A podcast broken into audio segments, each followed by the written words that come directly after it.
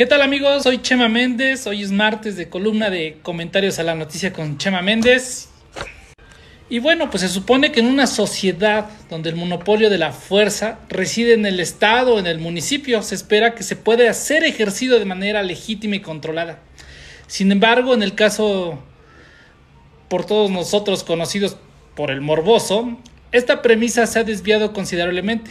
Aparentemente el morboso toma muy en serio eso del abuso de autoridad, sin importarle las acciones si son morales o correctas o incorrectas, y son demasiado cuestionables. El morboso parece no tener límites, pues se atreve a llevarse a menores de edad a la cárcel, golpear viejitos, abuelitos, a padres de familia, golpear a gente incluso frente a sus hijos. Claro, y sin contar a las mujeres embarazadas que han sido golpeadas por los elementos policíacos del municipio. Todo autorizado por él. Y no puede decir que no fue autorizado por él, porque el único que, en el cual reside el monopolio de la fuerza es en el titular del municipio. Y el titular del municipio es el Pestaña Chuecas de Guamantla, el morboso.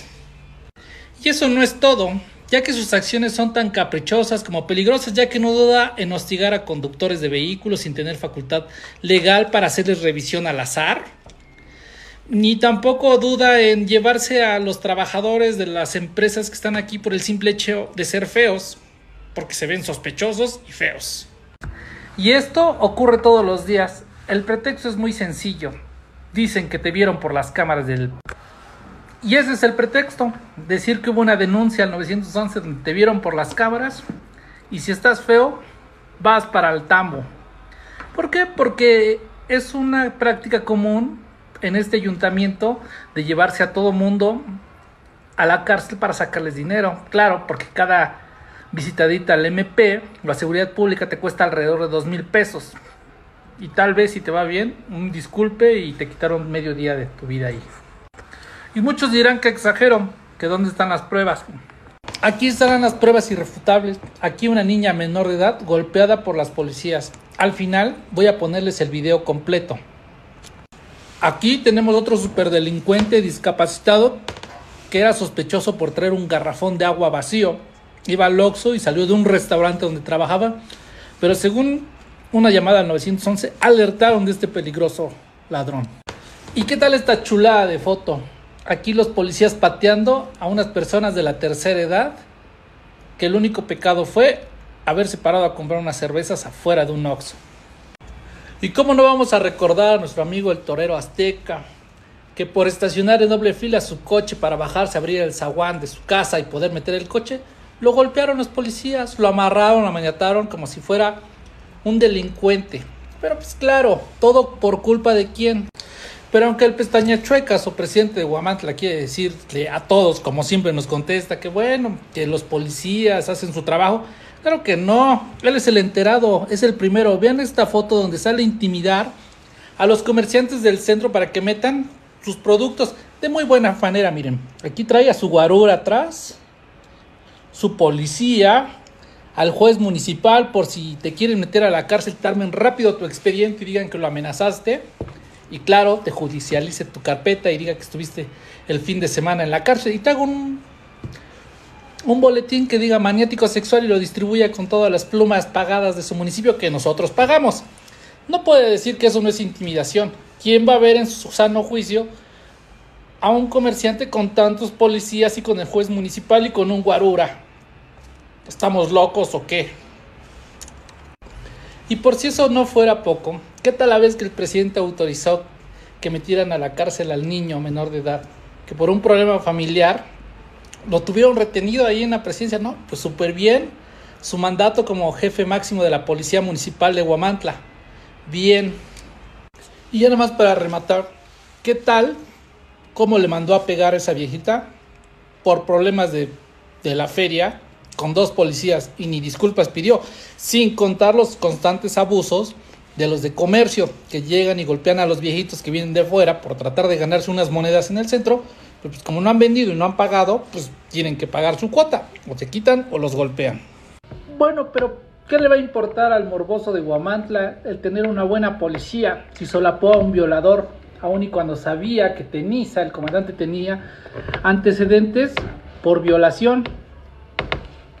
Y aun y cuando fue vinculado a proceso el policía Teniza, aquí dice, le pagó una indemnización enorme y lo tuvo dos años todavía sosteniéndolo. Y después de que le pagó, lo tuvo todavía de guardia personal, de guarura en su casa, afuera. Qué bueno los mexicanos que nos alcanzó para pagar la liquidación de un policía violador, un solapador y también pagábamos la seguridad del pestaña chuecas. No, súper bien. Bueno, y todo esto viene a colación porque el fin de semana la policía con un uso excesivo de la fuerza pública agredió a un joven por el simple hecho de traer los cristales polarizados de su coche. Pues a lo mejor el problema se hubiera acabado ahí, pero si ustedes ven la golpiza que le ponen los policías, y solamente eso fue afuera, una vez que estuvo en el Ministerio Público le pegaron hasta con cachas de pistola. Lo grave fue que le pegaron enfrente de su niña menor de edad de 3 años, y de esto nadie ha dado cuenta de nada. Un solo boletín no ha salido a desmentir dicha información. Pero ¿qué podemos esperar cuando el mismo presidente municipal es cómplice de todos los actos que pasan aquí con la policía?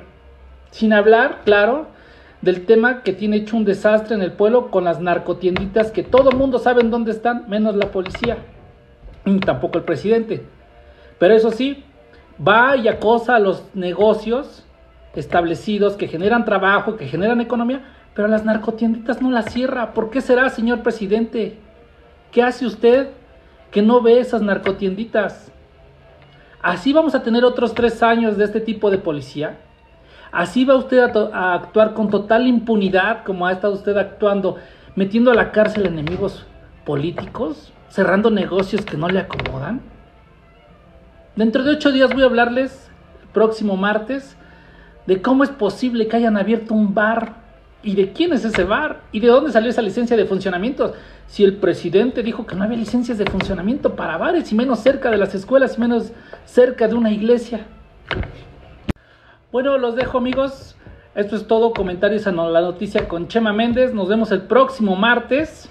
Y recuerden escucharnos y vernos todos los días por peligrosa.mx en Facebook, YouTube, www.peligrosa.mx y la frecuencia 1370 y 1600 AM todos los días de 7 a 9 con Edgar, Edgar Conde y Fabián Robles.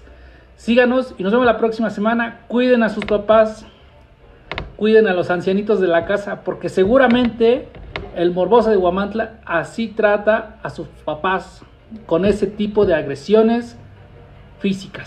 Hasta la próxima.